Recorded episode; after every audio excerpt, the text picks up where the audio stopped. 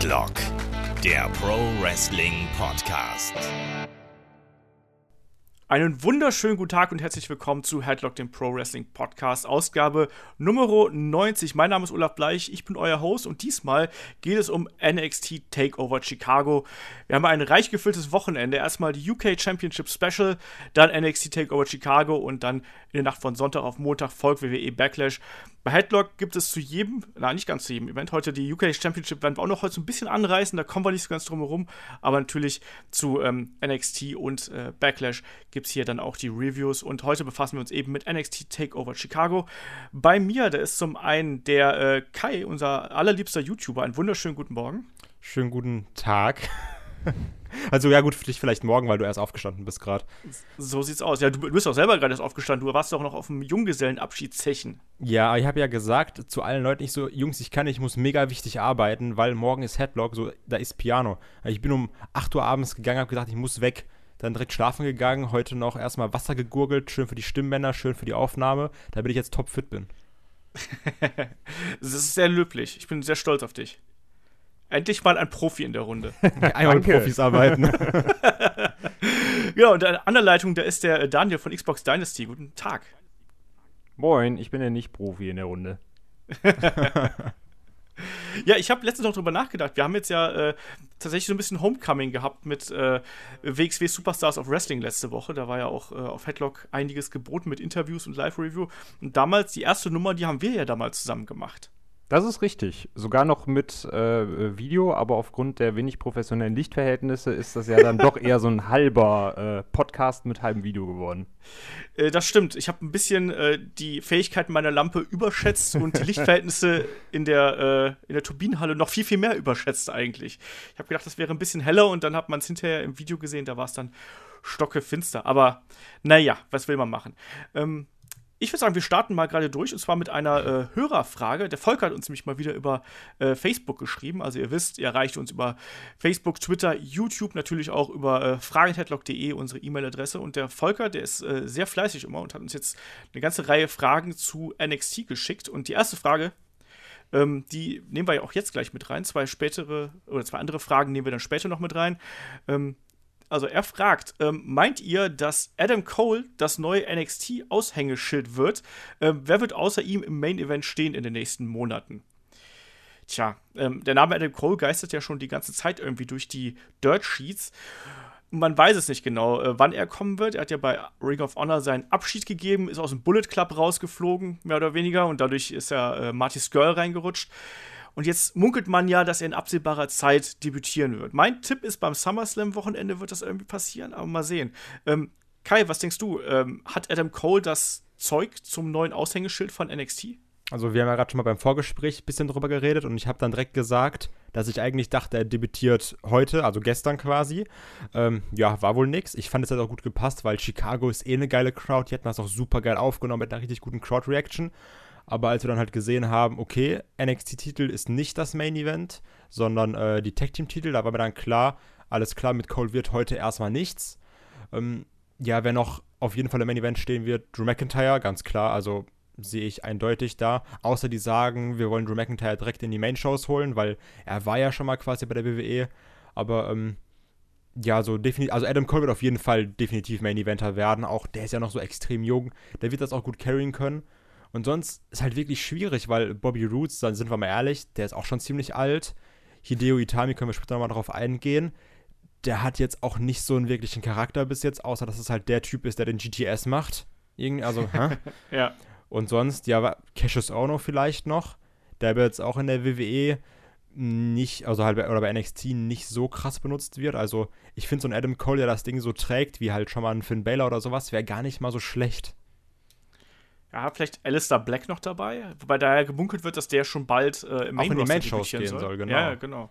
Mal sehen, ne? Also da wird auf jeden Fall noch ein bisschen Nachholbedarf sein. Äh, Daniel, wie siehst du aktuell die Chancen für Adam Cole, da äh, bei NXT durchzustarten? Und vor allem auch, glaubst du, der startet bei NXT? Weil ich habe auch ein paar Zuschriften bekommen, die gesagt haben, hör mal, lass doch den guten Adam Cole direkt im Main Roster antreten. Meinst du, dafür wäre er bereit? Ich glaube, gerade weil er noch ein bisschen jung ist und ich auch nicht genau weiß, wie das normale WWE-Publikum Ring of Honor verfolgt, wäre es eigentlich keine schlechte Möglichkeit, ihn erstmal bei NXT einzusetzen. Also Kai hatte eben schon Drew McIntyre angesprochen. Wäre für mich eigentlich, weil er ja gerade auch noch so ein bisschen äh, in der Luft hängt, beziehungsweise nochmal aufgebaut wird, eine gute Möglichkeit, direkt mit einer coolen Fehde zu starten. Von daher könnte ich mir schon vorstellen, dass er erstmal zu NXT geht, da gegen Drew McIntyre beispielsweise fehlt und dann hinterher auch relativ schnell schon den Anschluss in Main Event findet. Ja, also ähm, Adam Cole hat auch mal in früheren Interviews ganz explizit gesagt, dass er gerne bei NXT arbeiten würde. Und deswegen glaube ich auch, dass man ihn da erstmal hinsteckt. Und ich, das, was du gerade angesprochen hast, Daniel, halte ich auch für sehr wahrscheinlich. Ich glaube halt nicht, dass ein Adam Cole ein Standing hat, wie zum Beispiel ein AJ Styles, den man einfach mal so rüberbringt. Ähm, sondern ich glaube, da braucht man erstmal noch so ein bisschen Aufbau. Der wird halt von einer kleineren Crowd, glaube ich, den, wie jetzt bei Chica in Chicago zum Beispiel, ich glaube, die hätten den abgefeiert, auch wenn der jetzt morgen debütieren würde, also bei Backlash, was ich jetzt nicht glaube. Ähm, aber ich glaube, du brauchst einfach ein smartes Publikum dafür. Ansonsten musst du ihn halt erstmal ranführen. Und deswegen, also mein, mein Tipp ist äh, SummerSlam. Ich habe das schon äh, bei YouTube, glaube ich, äh, jemanden geschrieben. Ähm, da habe ich ja gedacht, so, ja, dann macht man da das übliche, oh, guck mal, da sitzt jemand im Publikum. Äh, ja, den Videoschwenk. Der Kai findet das ziemlich doof, habe ich gehört. Ja, eben. Ich hab, wir haben gerade schon drüber geredet. Ich finde, das ist halt mega langweilig. Also, das nimmt immer so extrem diesen Impact raus aus, aus irgendeinem äh, Surprise-Debüt. Also, ich finde so, das Größte ist halt immer irgendwie der Rumble, vom Prinzip her für mich, äh, weil auch die Leute da das wollen und darauf abgehen. Aber wenn du das halt wirklich bei NXT hast, ich fand das auch bei Drew McIntyre ziemlich langweilig, da schwenkt die Kamera so, ey, da ist Drew McIntyre, der ist eigentlich ein krasser Star, jetzt so bei äh, TNA geworden. Und ja, hallo, der sitzt jetzt im Publikum mit seinem Anzug. Das ist so, pff, oh, weiß ich nicht. Könnte man geiler machen. ja, ich, ich finde das auf der einen Seite halt irgendwie ganz nett, auf der anderen Seite kann ich aber schon verstehen, weil das so eine Art, das ist ja so eine Art Kaltstart dann, ne? Und ähm, das äh, gefällt mir auch nicht immer so. Und äh, vielleicht nehmen wir noch die andere Frage, wo wir gerade bei Adam Cole waren, ja noch hier so ganz kurz mit rein. Und zwar fragt der Volker dann noch: ähm, Glaubt ihr, dass eine Art Bullet Club bzw. Bella Club bei WWE zustande kommen wird? Ähm, und wer würde da für euch hineingehören? Also, wir haben ja bald den kompletten Bullet Club mehr oder weniger bei äh, WWE-NXT. Ähm, ja, Daniel, was glaubst du? Kriegen wir den bald? Ich würde es mir schon wünschen, weil ich auch gerade im Zug der alten äh, WCW-Folgen, die ich mir jetzt nochmal in Vorbereitung auf unser baldigen Podcast angucke, äh, so ein bisschen die, die guten alten Factions und Stables so ein bisschen vermisse. Also wir hatten ja schon über längeren Zeitraum nichts mehr wirklich Großes in der WWE. Von daher fände ich es eigentlich mal wieder cool, wenn wir wirklich ein Stable hätten, der nur mehr aus drei Leuten besteht. Also wir hatten ja The Shield, war ja eigentlich somit noch das ernstzunehmendere. Und äh, von daher fände ich es eigentlich ganz cool, wenn es so eine Bullet Club Bella Club Reunion geben würde. Ich sehe das aber auch. Da, äh, ganz kurz einmal nur. Ich sehe das aber auch so, weil ich habe jetzt ja letztens noch mal diese Destruction of the Shield geguckt und ich finde sowas, ähm, also klar, du hast halt irgendwie so, so Stables wie Social Outcast oder sowas, das ist ja kacke, das nimmt ja keiner ernst. Oder halt auch dieses, dieses Jinder Mahal Stable, nenne ich es jetzt mal, obwohl es eigentlich nur Jinder Mahal mit seinen zwei Toyboys da ist. Ähm, das ist halt die Sache, aber wenn du, du brauchst mal so ein richtig dominantes. Also du hättest ja eigentlich Luke Gallows und Carl Anderson hättest du ja so aufbauen können, nach dem Motto, okay, wir rennen jetzt rein, schlagen einfach jeden zusammen und machen das, was wir wollen, weil wir einfach krass sind. Und das kannst du ja klar, wenn du irgendwie noch einen Finn Bella dazu hast. Ähm, ich muss ganz ehrlich sagen, für mich gehört Adam Cole nicht zum Bullet Club, ne? Also das, das ist so, ja, man hat halt Adam Cole genommen, so wie man jetzt Martin Skrull genommen hat. So einfach, man, man filtert die Plätze so auf. Also das, das ist immer so ein bisschen, ah, schwierig aber trotzdem auf jeden Fall mit einem mit Finn Balor und dann äh, Luke Gallows und Carl Anderson sowieso und dann vielleicht noch mal irgendjemanden dazu nehmen, muss man gucken, ob es halt klappt. Aber ich würde jetzt nicht zwingend irgendwie sagen, man braucht Adam Cole da jetzt noch dann dabei. Mhm. Aber ich, ich bin ja auch immer ein Freund davon, wenn die Stables ein bisschen größer werden. Insofern fände ich halt so eine Mischung aus, also mir geht es eigentlich immer darum, dass ein Stable quasi alle Titel abdecken kann, die irgendwie verfügbar sind. Und ich fände es natürlich ganz cool, wenn man sagen würde, okay, wir nehmen halt ähm, Finn Bella als Main-Eventer, logischerweise. Dann äh, Gallows und Anderson für die Tag-Titles und dann eben noch einen neu dazukommenden Adam Cole äh, für den äh, IC bzw. US-Title, je nachdem, bei welcher Brand sie dann landen.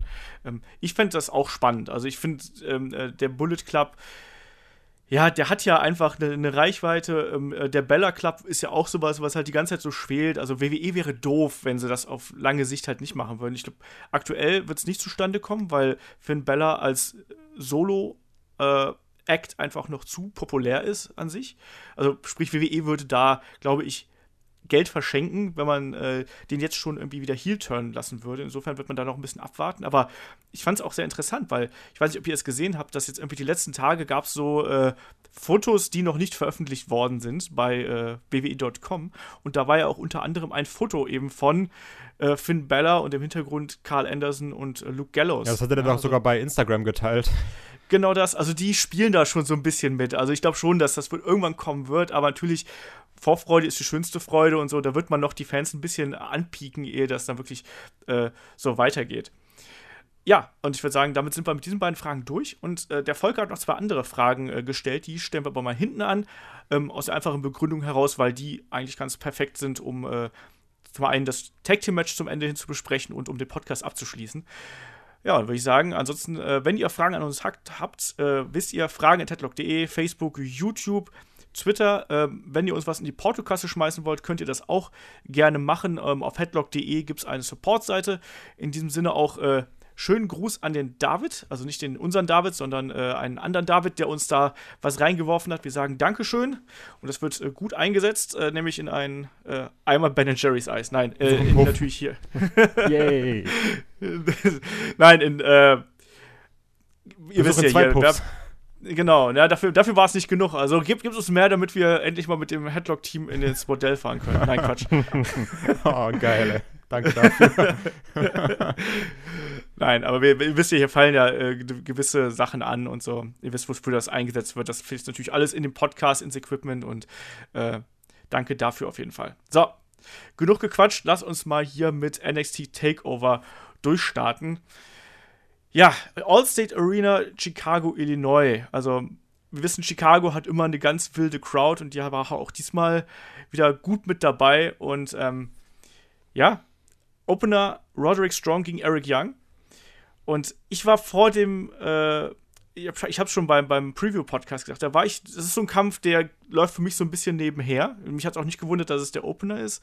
Einfach weil ich Eric Young aktuell auch irgendwie nicht so richtig greifen kann. Mit Roderick Strong hat man es irgendwie geschafft, ihm so ein bisschen Persönlichkeit zu geben mit den letzten Videos. Äh, frage ich einfach mal so ganz global, äh, Daniel, wie hat dir dieser Opener gefallen, als Opener an sich? Ich bin da ganz bei dir, äh, weil das, das Match an sich ist ja auch noch relativ kurzfristig zustande gekommen. Also wir mussten ja gucken, wie sie Roderick Strong, nachdem er jetzt nicht Number One Contender geworden ist, da noch irgendwie unterbringen. Von daher äh, fand ich es als Opener auch vollkommen in Ordnung. Also es war jetzt, war jetzt kein Match, was mich vom Hocker gerissen hat. Ich fand aber auch generell den Aufbau, dass Roderick äh, direkt quasi durch die Backdoor reinkam und erstmal Killian und Wolf aus dem Weg geräumt hat und dann direkt in den Ring gegangen ist, um Young zu bearbeiten, fand ich, ja, ganz gut eine Opener für das Match und dementsprechend fürs Warmwerden war es auf jeden Fall in Ordnung. War auch eigentlich relativ lang für den Opener, also fast 14 Minuten.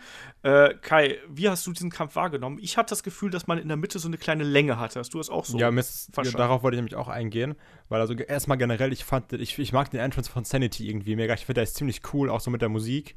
Ähm, auch wenn Wolf ein bisschen anstrengend ist, aber bei dem ist das noch okay. ist jetzt nicht äh, Nikki Cross zum Beispiel die mir mega ja, um den Sack geht, aber ähm, ich fand. Ich wollte gerade sagen, du, ich habe ja? übrigens dein Nicky Cross-Shirt schon bestellt. Ja, bitte drei. damit, ich, damit ich nur noch die tragen kann, dann muss ich nicht mehr wechseln. ähm, und also es war trotzdem krass, wie over dann Strong doch war. Also hat mich doch mhm. dann sehr gewundert im Vergleich jetzt noch zum äh, Almas-Match, was ja beim letzten Takeover war, war das doch dann schon ziemlich, ziemlich gut. Äh, auch dieser, dieser Anfang hat mir gefallen mit dem, mit dem erstmal äh, Dane und Wolf bearbeiten, war natürlich auch smart gemacht. Mhm. Und ja, irgendwie so in der Mitte, dann habe ich angefangen, so ein bisschen zu skippen. So ein bisschen, ja, hier mal 10 Sekunden, dann da mal nochmal eine halbe Minute, dann da nochmal zwei Minuten. Was war dann so ein bisschen, oh, schwierig. Und ähm, die Crowd war auch dabei, fand ich auch cool. Aber vom Prinzip her war das das gleiche Match wie Ty Dillinger gegen äh, Eric Young. Also so, mhm. also klar, nur dann jetzt, nur dass äh, Young diesmal nicht gewonnen hat, aber so an sich war es für mich so, ha. Ja, es war, es war sehr ähnlich auf jeden Fall. Also für mich war diese starke Phase von Eric Young einfach ein bisschen zu lang, wo er halt eben Roderick Strong bearbeitet hat. Das war jetzt ganz, ganz subjektiv. Also ähm, das hätte man, finde ich, ein bisschen raffen können. Und was mir halt eben bei Eric Young trotz schöner Aktionen ein bisschen fehlt, also trotz zum Beispiel die schöne Aktion hier, Top Rope Elbow, super cool und so, aber mir fehlen halt dann nach wie vor so ein bisschen die Aktionen, die wirklich Impact haben. Ich finde auch seinen Finishing Move, also diesen ähm, Wheelbarrow Neckbreaker, finde ich nicht glaubwürdig. Also der funktioniert für mich nicht. Ähm, ansonsten, wie, wie Daniel gerade eben schon gesagt hat, der Kampf wurde eben geprägt dadurch, dass Roderick Strong immer wieder ähm, versuchen musste, die, die Übermacht abzuwehren und dann auch teilweise eben auch eingesteckt hat. Und wobei ich mich zum Beispiel auch gefragt habe, warum bei dieser ähm, ersten Attacke von Killian Dane, der ihn dann da mit dem Crossbody draußen platt gemacht hat, warum dann niemand, warum der Ref das nicht gesehen hat und Ja, disqualifiziert der, hat. der hat da auch hingeguckt sogar. Ich, Ja, ich- eben. Ich, wollte es gerade noch sagen, der hat's gesehen. Und ich dachte so, weil das war gerade, als ich so ein bisschen am Skippen war. Ich so, warte mal. Nochmal so zurückgemacht, angeguckt. Der Ref hat doch genau hingeguckt. Und Ja, dann so, ich fand's und die. Kommentatoren so, ja, der Ref war ja gerade abgelenkt hier wegen Eric Young. Ich so, nein, Ja, genau. nicht wirklich. Ich habe auch gedacht, so, okay, ist anscheinend No Disqualification Match, habe ich gar nicht Dachte ich aber auch erst. Und dann, dann äh, in der hab. Zeitlupe, na okay, er- eigentlich sieht es, wendet sich aber dann trotzdem ab, um mal, um mal bei Young zu checken, aber hast dann natürlich auch von den Kommentatoren wieder gemerkt, ja, der Ref war abgelenkt, das hat er nicht gesehen, konnte er auch gar nicht sehen. Und man kann ja nur disqualifizieren, wenn man sieht, was, man, ne, was da schief läuft. Naja, sei es drum. Ja, das war so ein bisschen, ein bisschen merkwürdig. Ähm, wie gefällt euch äh, Strong in seiner aktuellen Rolle? Findet ihr das okay ist? Ich habe heute gelesen, äh, dass manche bei ihm bemängelt haben, dass, dass er ein bisschen sloppy arbeitet. Ähm, Gerade auch der, der Finisher, der eigentlich super cool gewesen ist, aber der halt irgendwie dann auch so ein bisschen daneben war. Ähm, fehlt euch da noch so ein bisschen Feinschliff beim Herrn Strong oder äh, seid ihr damit d'accord, Kai? Also ich fand es jetzt erstmal ein bisschen äh, peinlich von dir, dass du nicht gesagt hast, ob wir den Strong finden. Also war, war verständliches Potenzial vom Wortwitz. War, hat mich echt enttäuscht, auch menschlich jetzt. Ähm, Tut mir leid. ach, aber ich weiß, also für mich hat aber auch Roderick Strong ist so im Ring, ja, macht halt ein paar coole Sachen, hat auch ein paar coole Moves, aber der hat jetzt trotzdem für mich nicht so den Charakter. Ja, okay, so das ist jetzt die Sache mit der Familie, aber ha, so irgendwie jeder hat da ja eine Familie. Du kannst auch sagen, so ja, deine Frau und dein Kind sind blöd und dann, dann schlägt er dich, wow. Aber so an sich war das alles so, halt, so wie Daniel schon gesagt hat, so ein bisschen, bisschen notgedrungen einfach. So, hm, ja, was Mhm. machen wir jetzt? Wie kann man relativ schnell versuchen, die Fans eine emotionale Bindung zu dem aufbauen zu lassen? Und dann so, ja, Familie und Kind, das passt schon. Und ich meine, der, der ist ja auch kein schlechter Wrestler trotzdem, aber das war auch alles so, also das Match war nicht, nicht so rund, wie es hätte sein können oder auch hätte sein sollen, finde ich. Ja, Ich- denke ich auch. Ich mag ja auch Ja, Daniel? Also ich bin auch generell kein Freund von diesen Comeback-Gimmicks. Das war ja auch immer das, was ich bei Sami Zayn immer so ein bisschen bemängelt habe, dass seine Matches größtenteils raus bestehen, dass er auf den Sack kriegt und dann hinterher doch nochmal aufsteht und weitermacht. Und bei Strong ist es halt genauso. Also das, was, äh, was du eben angesprochen hast, dass er sloppy arbeitet, äh, das hat man ja auch gesehen. Ich glaube, da hat Itame sicher, glaube ich, auch noch äh, ein bisschen im Gesicht verletzt an einer Stelle, weil Strong da jetzt nicht ganz so, so gut aufgepasst hat vom Timing her. Von daher also es war halt ein Drittel des Matches bestand daraus, dass Strong auf den, auf den Sack gekriegt hat, auf äh, gut Deutsch. Und äh, dann aber hinterher doch nochmal diese Comebacker-Qualitäten gezeigt haben, die ihn ja so auszeichnen als Familienpapa, weil er jetzt endlich weiß, was im Leben wichtig ist. Und äh, ja, ist jetzt auch kein, kein Gimmick, äh, wo ich mich mit anfreunden könnte. Weil ich hasse Kinder. Muss man auch mal so klar sagen. Da muss dann Cesaro kommen und ihm erstmal in die Eier treten und sagen, no more kids. Ist jetzt nicht mehr. Und der Genau, Vasektomie-Boy. Ja, so sieht's aus. Ähm, aber was ich auch bemerkenswert fand, also er hat ja dann, ähm, also Roderick Strong hat dann ja das geschafft, was Ty Dillinger irgendwie nicht hinbekommen hat, sondern er hat ja wirklich ganz clean gewonnen, zum einen. Und zum anderen ist er danach auch nicht nur vermöbelt worden, sondern er ist ja dann wirklich aus dem Ring entkommen und durfte jubeln. Also, wie gefällt euch das so als Entwicklung, dass jetzt auch wirklich Sanity da eine ganz klare Niederlage und auch noch nicht mal den, äh, in Anführungsstrichen, moralischen Sieg irgendwie einfahren können? Äh, Daniel, kannst du damit leben oder äh, findest du, dass Sanity dadurch an Glaubwürdigkeit einbüßt? Weil ich finde, dass Sanity zuletzt ja so ein bisschen den rechten Weg hat vermissen lassen. Ich finde es eigentlich ganz gut, weil es muss ja auch immer mal, mal so ein bisschen hin und her gehen. Und dafür sind die Pay-Per-Views ja auch da, dass mal der, der Good Guy äh, den, den Sieg davonträgt und du eben nicht äh, eben die, die Heels im Ring stehen hast, die dann obsiegen. Dementsprechend finde ich es eigentlich ganz gut, wenn auch mal in, in dem Fall ein bisschen Abwechslung reinkommt. Ich finde aber trotzdem Okay. irgendwie, also jetzt so generell bei Sanity, dafür, dass das so ein krasses Team ist mit so äh, Powerhouses oder sowas, die auch bedrohlich sein sollen, ist das immer so, ja, wir sind Sanity und wir verlieren eigentlich. Und wenn wir verlieren, schlagen wir ein, aber dann passiert auch nichts mehr. Tschüss. Und so, wir gewinnen keine Titel, wir gewinnen manchmal Matches, aber sind auch irgendwie nie im Tag-Team-Titelrennen und übernehmen auch eigentlich sonst nichts. Wir schlagen immer nur einen, dann gehen wir wieder. Und das Ja, ist so so- mega langweilig einfach. Also, Das ist ja genau das, was ich gerade sagen wollte. Also, ähm, man hat irgendwie noch nicht so recht eine Ahnung, was Sanity eigentlich will. Also sie wollen ja Anarchie und sie wollen Durcheinander und Chaos und sie wollen auch Kontrolle und ihr, ihr eigenes Weltbild irgendwie da auf die Wrestler von NXT äh, übertragen und auf die Fans von NXT. Aber ne, wie? Also, es ist halt irgendwie, ich finde, man hat da noch nicht so recht den, den Weg gefunden, um die darzustellen. Ähm, also um die Beweg Beweggründe darzustellen. Das ist eigentlich immer entscheidend. Und ich finde, also ich habe merkt bei mir, dass mein Interesse an Sanity langsam sinkt. Ich mag dieses Gimmick auch und ich mag den Entrance von den äh, Vieren oder Dreien, je nachdem, wie viele dann gerade zum Ring Ja, kommen. drei ist besser. Aber, aber ich, du darfst gleich einen, einen Monolog über das Damenmatch halten, Kai, wenn das so weitergeht. ja, nein, aber irgendwie das, das fehlt mir halt aktuell bei, bei Sanity so ein bisschen. Also, mal schauen, wie das, wie das da weitergeht. Ne? Ähm, Würde ich sagen, da kommen wir aber dann auch mal zum nächsten Kampf. Ähm, das war dann die, ähm, das Match um die WWE U UK Championship zwischen äh, Pete Dunne und Champion Tyler Bate. Und an der Stelle muss ich gerade noch mal ganz kurz ähm, die äh, UK Championship Special, die ja am Freitag lief, kurz hervorheben. Das war ein richtig cooler Event. Ich weiß gar nicht, habt ihr das gesehen? Ich bin mir relativ sicher, dass Kai es nicht gesehen hat, weil er es nie guckt. Richtig? That's right. Siehst du? Und Daniel, hast du es geguckt? Ich habe es auch noch nicht gesehen. Äh, steht Siehste? mit auf der Liste, aber ich muss da so viel nachholen, da dauert das noch ein bisschen. Genau. Außerdem musstest du den FC feiern, äh, dass der in den Europapokal gekommen ist, da seid ihr es verziehen. Richtig. ja, also ich habe es mir natürlich angeschaut am Freitagabend und ich fand's, fand vor allem die beiden, äh, die beiden Main Events, also Pete Dunne gegen Trent Seven und Tyler Bate gegen äh, Mark Andrews, super cool. Also äh, speziell der Main Event, also Tyler Bate gegen Mark Andrews, echt äh, unglaublich gut gefallen. Mark Andrews spielt halt eben den, den kleinen, hier passt das dann tatsächlich, den kleinen Comeback-Kit irgendwie einfach total gut und die beiden hatten eine tolle Chemie zusammen und wer das noch nicht gesehen hat, kann es das durchaus anschauen. Und äh, im Zuge dessen, auch wenn der Event ja schon irgendwie Anfang Mai getaped worden ist, haben wir schon gedacht, dass das heute oder gestern bei NXT Takeover ein sehr guter Kampf zwischen Pete Dunne und Tyler Bate wird, weil die beiden einfach aktuell super motiviert sind, das merkt man, die haben einfach Bock darauf und die wollen was reißen.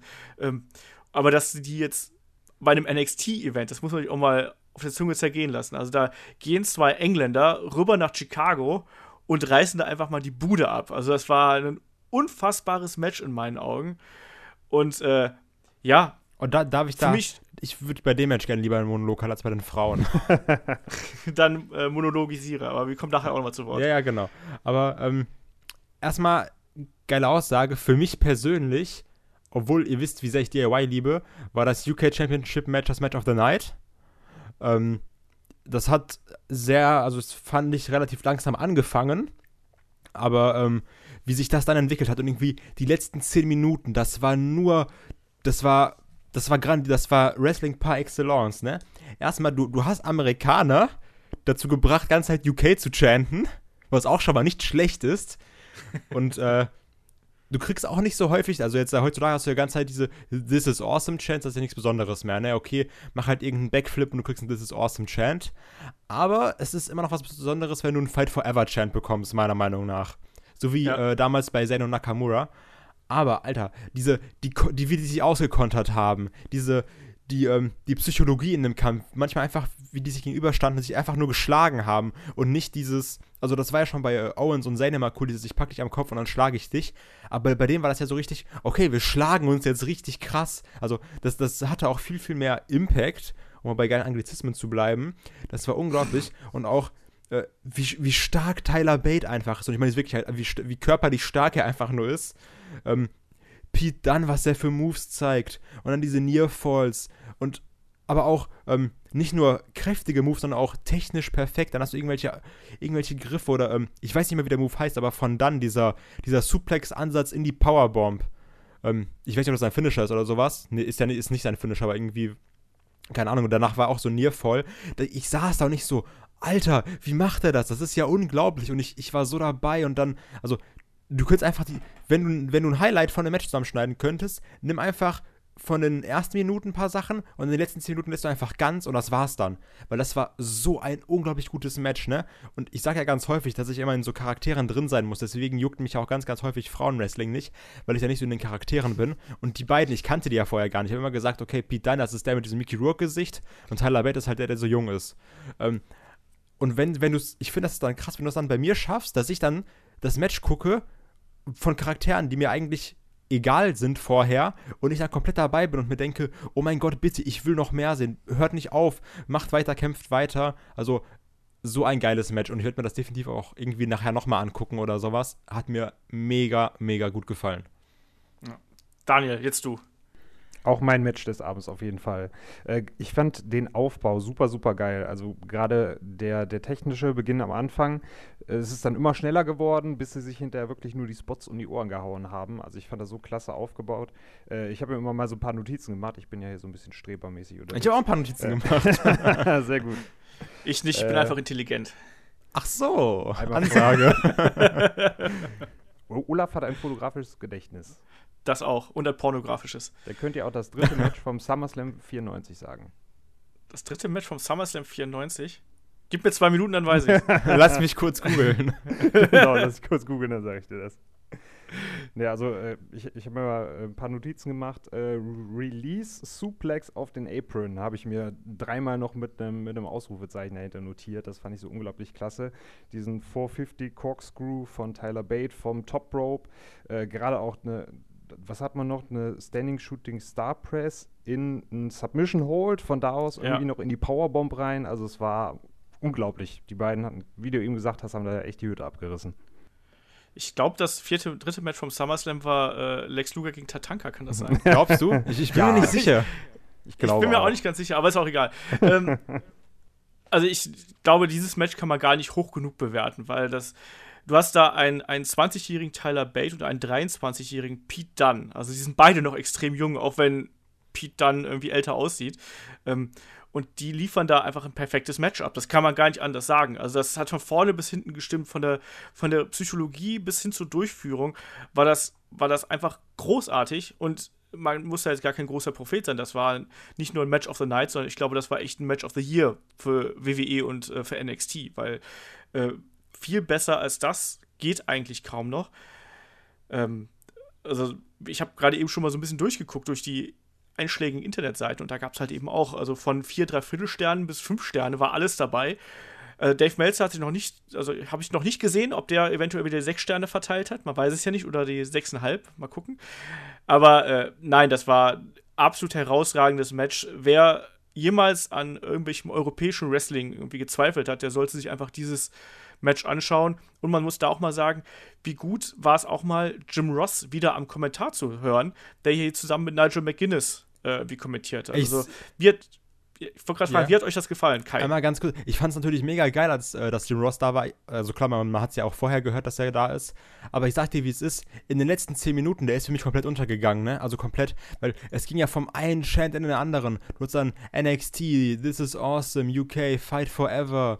Und also, und für mich ist da Jim Ross irgendwie untergegangen unter diesen ganzen Chants und unter der ganzen Stimmung. Und ich war einfach so im Match drin, dass ich ähm, quasi nur auf das Match ge- geguckt habe und die Kommentatoren gar nicht mehr wahrgenommen habe. Deswegen ist Mhm. dann irgendwann für mich Jim Ross untergegangen, weil ich, weil ich so in diesem Match drin war.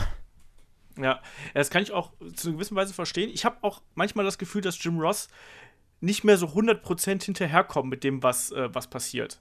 Also so, da- dass manchmal manche Moves, da ist er vielleicht schon so ein bisschen raus irgendwie und kommt mit den Move-Bezeichnungen nicht mehr ganz nach. Das habe ich Aber auch nichtsdestotrotz- gemerkt, ja. Also, Aber, aber ich, ich finde ihn aber so von der Art her, wie er halt die Matches hypen kann, finde ich es eben total gut und macht das. Ich finde, das wertet jedes Match auf, gerade im Vergleich zu äh, diversen anderen Kommentatoren, die wir äh, bei WWE haben.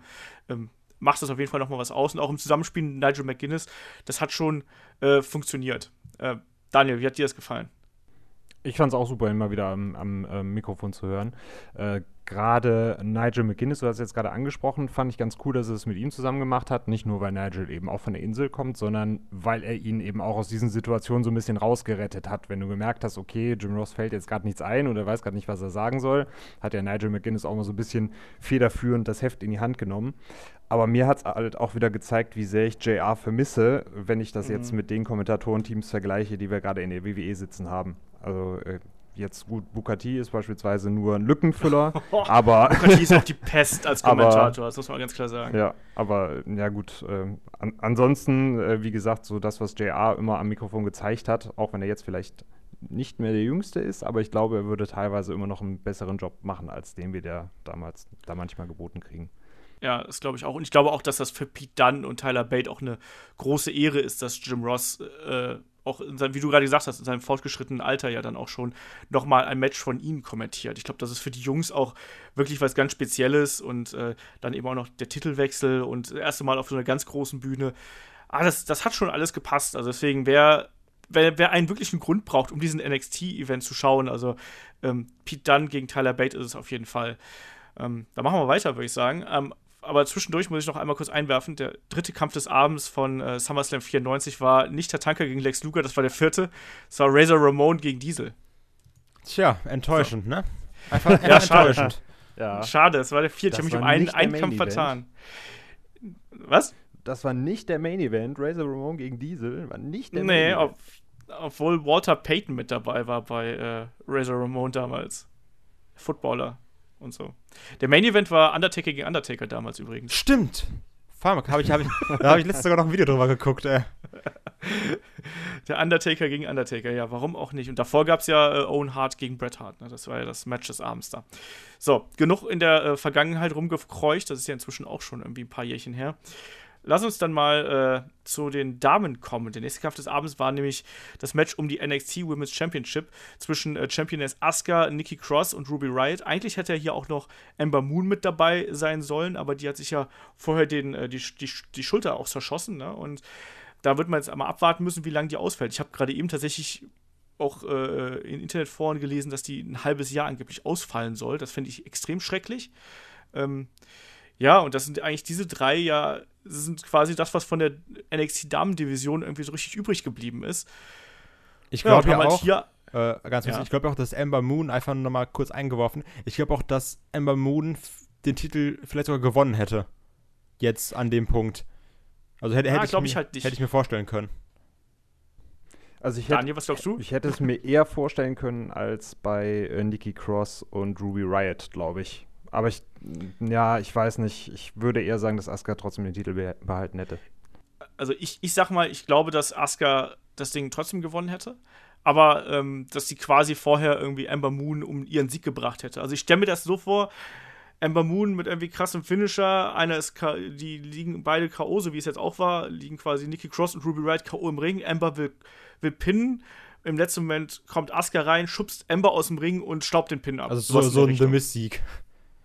Ja, aber halt einfach, um zu zeigen, so, ja, Asuka bleibt halt eben Champion, aber eigentlich ist Ember Moon so weit, dass sie äh, die Damendivision auch dominieren kann, so wie sie es ja auch schon die ganze Zeit tut. Ja, okay, damit ja. Kann, ja, also hätte auch Sinn gemacht, definitiv. So, so in der Richtung, aber sie hat auf keinen Fall halt den Pinfall eingesteckt oder sonst irgendwas. Ich habe einmal ganz eine Frage, bevor wir zum Match kommen, weil das Match, das war mir, sag ich wie es ist, scheißegal. Ähm, ich, aber eine Sache, jetzt, und ich gehe wieder Gefahr in, dass ich dumm dastehe, aber das wollte ich schon immer fragen, aber ich habe mir nie getraut. Wie Kommt hält. Eine Sperma-Frage? Nein, aber wie hält Askas Maske? Wie, wie hält Askas Maske auf ihrem Gesicht?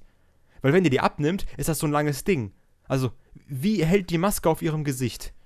Ich verstehe. Vielleicht hat die ich verstehe das so nicht. Das, die hat das dran. zusammengebunden, oder? Nee, aber die, die nimmt die einfach nur so ein Stück ab und dann ist das ja so, so, eine, so eine lange Schlaufe. Ich verstehe das nicht.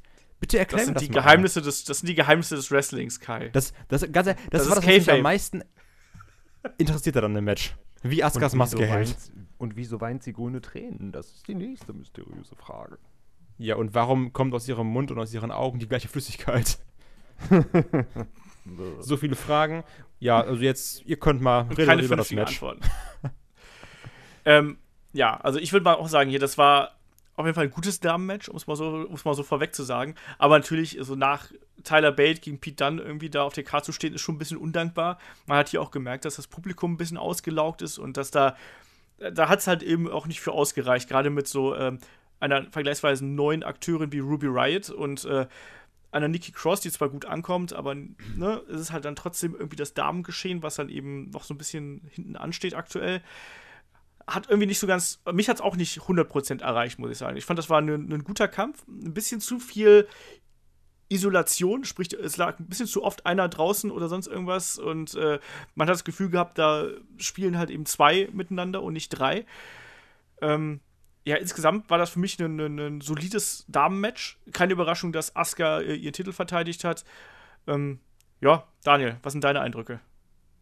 Ich hätte es wahrscheinlich besser gefunden, wenn ich mich mit irgendeinem von den dreien hätte identifizieren können. Aber für mich war das so: Asuka ist die verrückte Asiatin, Nikki Cross ist die verrückte Schottin und Ruby Riot ist die durchgeknallte äh, ich glaub, Amerikanerin, ne? Die kommt aus den USA, glaube ich. Jupp. Ja, ich glaube Ja. glaub schon. Ja. Also für, da sind für mich also so drei Charaktere, die alle einen an der Klatsche haben. Und ich wusste überhaupt nicht, für wen soll ich da sein. Also mir wäre es auch egal gewesen, wenn keiner gewonnen hätte. Äh, deswegen nehme ich mal an, wenn ich mich da irgendwie ein bisschen mehr wiedergefunden hätte in dem Match, also mir ging es da eher wie Kai, nicht generell bei Damen-Matches, aber in dem Fall, dass ich mich da irgendwie gar nicht wiedergefunden habe und es deswegen wahrscheinlich auch schlechter fand, als es eigentlich war. Ja. Ja, Ich kann es auch verstehen, also an mir ist der Kampf auch so ein bisschen vorbeigeflogen. Also der war, der war halt da und der war an sich okay. Aber es war einfach auch, bei mir war auch die Aufmerksamkeitsspanne nach Pete Dunne gegen Tyler Bate war irgendwie so weg. Und das hat dann, da musste leider dieses Match extrem drunter leiden. Das tut mir auch so ein bisschen leid, was ich gesehen, was mir, mir, ich sag's ganz ehrlich, also mir ist jetzt davon nichts weiter im Gedächtnis geblieben als das Finish. So.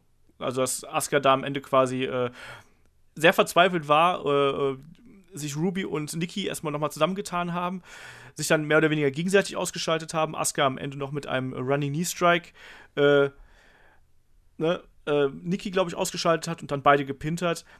Die Finishing-Sequenz fand ich ein bisschen merkwürdig, das hat für mich nicht so 100% funktioniert.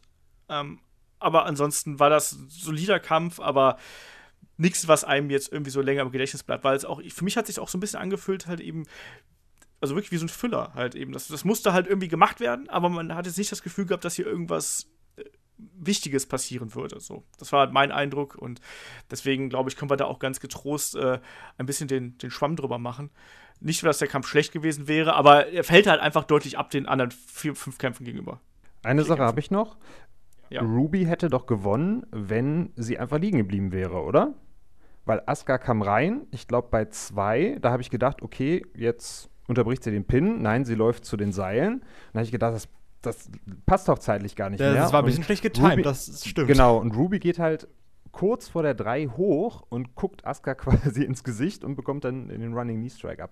Also, wenn sie liegen geblieben wäre, wäre sie jetzt eigentlich neuer Champion. Ja, das wurde auch schon sehr häufig bemängelt, dass das äh, Finish ein bisschen merkwürdig war, sagen wir es mal so. Ist halt so, klappt halt nicht immer alles.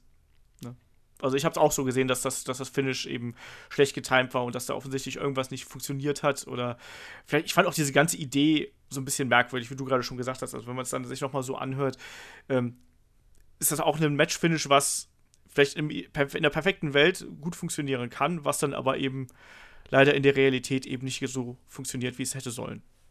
So. Naja, ist halt so, Match war da, Asuka ist weiter Champion ähm, und muss sich jetzt erstmal neue Herausforderungen suchen, weil ich finde auch, dass die ähm, NXT-Damen-Riege aktuell ein bisschen sehr ausgedünnt ist. Da muss man abwarten, wie das da weitergeht. Ähm, der NXT-Event ging weiter mit einem, einem kurzen Trailer. Ähm, The Velveteen Dream. Äh, Patrick Clark debütiert schon wieder, obwohl er eigentlich schon ein paar Mal da war. so, diese komischen NXT-Debüts, wo Leute schon mal auftauchen und dann aber erst nachher offiziell debütieren, weil sie dann irgendwie einen Trailer bekommen. Auch sehr merkwürdig. Und äh, ja, nächster Kampf des Abends war dann ähm, das Match um die NXT Championship zwischen Champion Bobby Roode und Hideo Itami. Wir kennen die Geschichte, Hideo Itami mehrfach verletzt, jetzt äh, sehr, sehr lange Zeit äh, weg und hat jetzt äh, das letzte Mal Number One Contender gegen ähm, Roderick Strong äh, gewonnen. Ja, äh, GTS und so, Go to Sleep. Du als alter Go to Sleep-Fan, Kai, wie hat dir dieser Kampf gefallen? Ich, ich habe es jetzt wirklich gemerkt. Und zwar, die Sache war nämlich, ich habe ja ganz, ganz häufig schon, wo wir bei NXT geredet haben, ich habe ja immer die ähm, Nakamura gegen Bobby Roode Matches irgendwie kritisiert. Ich habe gesagt, so, ah, hm, irgendwie holt mich das nicht so ab wie die Baylor-Matches oder sowas, ne? Und ich dachte, okay, jetzt mal gucken. So, woran lag es? War die Chemie zwischen den beiden nicht gut oder sowas? Und ich glaube, ich bin an einem Punkt, ich muss einfach sagen, ich finde Bobby Roode Match, Bobby Roods Matchstil unglaublich langweilig. Also, das ist einfach, also das geht für mich so in Richtung Randy Orton. Also, guck mal, der Typ hat Charisma wie sonst was. Sein Glorious Entrance, geil. Wie er sich so gibt im Ring, geil. aber ich finde, er ist einfach so langsam und das macht es für mich persönlich, kann ja jeder sehen, wie er möchte, aber das macht es für mich einfach so extrem schwer, bei dem Match dabei zu bleiben, weil ich es einfach so langweilig finde und ich erwische mich immer dabei, ich gucke dann auf mein Handy, ich fange dann an zu skippen, weil ich es einfach langweilig finde, weil du weißt, okay, das ist jetzt so, da wird 15 Minuten rumgepimmelt und die letzten 10 Minuten sind irgendwie interessant. Und das habe ich hier halt auch wieder gemerkt. Und dann noch irgendwie mit Hideo, der jetzt also ich mag ihn halt irgendwie, weil er den GTS als Finisher hat, ne? Also ich sag's wie es ist, aber sonst finde ich den auch nicht sonderlich interessant, weil wir haben ja schon vorher darüber geredet, der hat halt auch keinen wirklichen Charakter. Das ist halt wirklich der Typ, der den GTS macht jetzt in NXT. Klar, der hat auch irgendwie Verletzungspech und sowas, aber ich fand's schon ganz gut, dass das Match auch nicht das Main Event war, weil das wäre sehr, sehr langweilig gewesen als Main Event. Ja. Also Mich hat es aber trotzdem überrascht, ehrlich gesagt. Ich, also als, als das, die Matchgrafik da lief, habe ich gedacht, so, oh, normalerweise ist doch äh, das Championship-Match äh, Main Event. Ich kann mich jetzt an ganz spontan jetzt an kein Event erinnern von NXT. Ja, außer jetzt bei den Frauen, ne? Wo, äh, wo, wo, Ja, gut, aber es ist ja trotzdem Championship. Ja, ja, aber ja gut, Titel, Tag-Team-Titel sind auch Championship-Match. Ja, okay. Aber, ähm, Touché. Also es war auf jeden Fall, meiner Meinung nach auf jeden Fall eine gute Entscheidung, dass das Match nicht geheadlined ja. hat. Definitiv, weil auf jeden Fall. Es war dann doch eher ähm, relativ durchschnittlich, um jetzt mal zu übertreiben. Klar, du hast auch krasse Sachen. Dieser doppelte äh, Glorious DDT und sowas und der GTS und dann immer dieses schlaue, okay, dann falle ich halt aus dem Ring und wir die miteinander gespielt haben. Aber es war mir einfach zu lang. So, also ganz ehrlich, es war mir einfach viel, viel zu lang. Okay. Daniel, wie hast du es gesehen, das Match? Und wie siehst du Bobby Roode? Ich, ich finde es okay. Äh, ich hatte eher gedacht, dass Itami der Grund ist, warum ich das Match nur okay finde und äh, nicht gut oder glorious in dem Fall, äh, weil ich fand, dass er am Anfang auch relativ aufgeregt wirkte. Ich weiß halt nicht, ob es daran lag, dass es jetzt so wieder der, der richtig große Kampf für ihn ist oder ob er einfach noch ein bisschen, ein bisschen Schiss wegen der Schulter hatte. Aber gerade so ein paar Sachen, auch wie er den, diesen, äh, diesen Footstomp antäuscht und dann drüber springt. Und dann hat er, glaube ich, mm. das mhm. erste Mal einfach daneben getreten, weil er, weil er äh, nicht ganz wusste, wo Bobby Roode eigentlich ist. Und ich fand, da waren halt noch so ein paar andere Sachen dabei, die auch so ein bisschen sloppy waren. Deswegen habe ich da jetzt eher nicht Bobby Roode im Verdacht gehabt. Aber ja, ansonsten, also wenn das Match zwei, drei Minuten kürzer gewesen wäre, hätte ich jetzt auch kein Problem damit gehabt. Das wären jetzt, glaube ich, 18 Minuten. Von daher, wenn es ein bisschen flotter gewesen wäre, wäre es, denke ich, nochmal eines Championship-Matches mehr würdig. Aber guck mal, das ist die Sache. Du sagst, das, das waren 18 Minuten. Ich, ich wusste das nicht, das kam mir vor wie 25. Also jetzt Spaß beiseite. Jetzt, das, das, kam mir wirklich viel, viel länger vor, ne? Also mir kam es vor wie 19. Ja, das sagt auch ah. genug. Also, also ich muss sagen, ich fand es am Anfang wirklich anstrengend, auch aus den Gründen, äh, die du gerade aufgeführt hast, Daniel, weil ich hatte einfach das Gefühl gehabt, dass Hideo super aufgeregt war. Also es war, der wirkte extrem unsicher, was man eigentlich von ihm gar nicht kennt, weil er ist ja eigentlich jemand, der genug Erfahrung in Japan und so gesammelt hat, aber hier hat man wirklich das Gefühl gehabt, so, oh, okay, der macht sich gerade selber Druck irgendwie und dann wirkt manches irgendwie nicht ganz so, wie es eigentlich wirken sollte. Äh, ich finde, das, das Match hat ein bisschen Fahrt aufgenommen, als ähm, Bobby Roode diese Schulterverletzung dann äh, quasi bekommen hat. Also diese Aktion, wo er dann in den Ringpfosten reingeschleudert worden ist. Ab da fand ich es dann von der Geschichte her, die erzählt worden ist, echt interessant, weil, auf, weil eigentlich ähm, war Bobby Roode hier der, das Babyface dann ab diesem Punkt, der sich gegen die Widerstände und gegen die Verletzung gesträubt hat und alles weggesteckt hat, was sein Gegner ihm irgendwie entgegengeworfen hat und das auf eine clevere Art und Weise und der nicht betrogen hat oder sonst irgendwas und während Hideo halt eben aggressiv auf die Schulter gegangen ist. Ich fand das so im Nachhinein war das halt so, so, eine, so eine Geschichte, wo ich gesagt habe, so ja, okay, das passt. Und das macht aber auch für mich eigentlich diese ganzen Bobby Roode-Geschichten oder Matches aus, dass die nämlich immer wieder eine Storyline in sich erzählen. Und deswegen mag ich die Kämpfe. Ich bin da wahrscheinlich auch ein bisschen oldschooliger, als das äh, der gute Kai ist.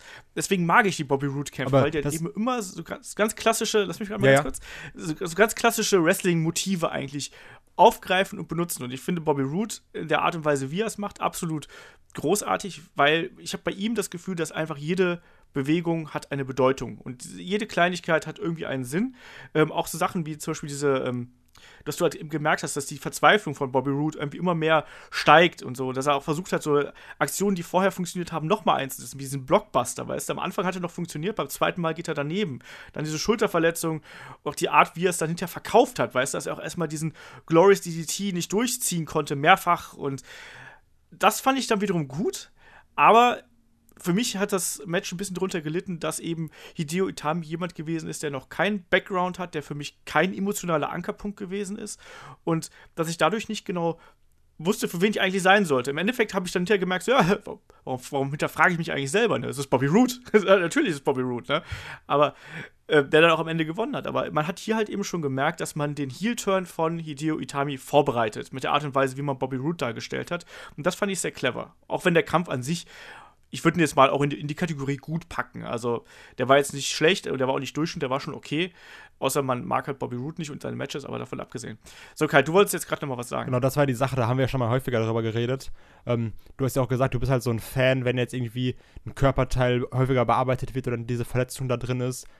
Das, das mag ich ja gar nicht. Ich finde das ja extrem langweilig. Da, also, das ist ja einfach. Äh, eine ganz persönliche Sache, da haben wir schon häufiger darüber geredet. Ich finde das halt einfach dann so, ja, okay, deine Schulter ist jetzt verletzt, okay, klar, verstehe ich, aber das, ich, mich nervt das dann so, ja, okay, dann kommt jetzt ein, ein Armmove gegen die Schulter, dann wird gegen die Schulter getreten. Also ich verstehe auch, dass das schlüssig und dass das Sinn macht, aber es gibt mir halt einfach nichts. Und ich muss ganz ehrlich sagen, ähm, Trotzdem hat das Root extrem gut gemacht. Also, das ist auf jeden Fall. Es ist auch nicht so, dass ich sage, boah, ich finde Root richtig scheiße, sondern seine Matches geben jetzt nicht so viel wie andere Matches einfach. Und trotzdem, Root hat das gut gemacht und auch immer schön gezeigt, ja, hier meine Schulter, ne, denkt dran, die tut weh, ist verletzt. Ähm, Im Gegensatz zu Hideo, der sich ja anscheinend mhm. dann bei diesem, bei diesem Versuch des Dropkicks gegen die Treppe ja seinen sein Fuß anscheinend verletzt hat. Danach aber dann nochmal so einen Running Dropkick in die, in die Ringecke gezeigt hat, so nach dem Motto, ja, ey, klar, ich renne jetzt einfach mal durch, ist nichts. Und dann sagt, ja. ah, nee, der tut doch weh und jetzt kann ich mein GTS nicht machen. Also bei, bei Root war das so, okay, das war alles sehr, sehr konsequent. So, ich, ich kann den Move nicht machen, ich kann das nicht machen, meine Schulter tut weh. Und bei, Hideo, auch bei Hideo Itami war so, okay, mein Fuß tut weh. Aber jetzt renne ich einmal kurz. Da tut mein Fuß wieder weh. Ja. Dann renne ich. Aber ich kann kein GTS machen, weil mein Fuß tut weh.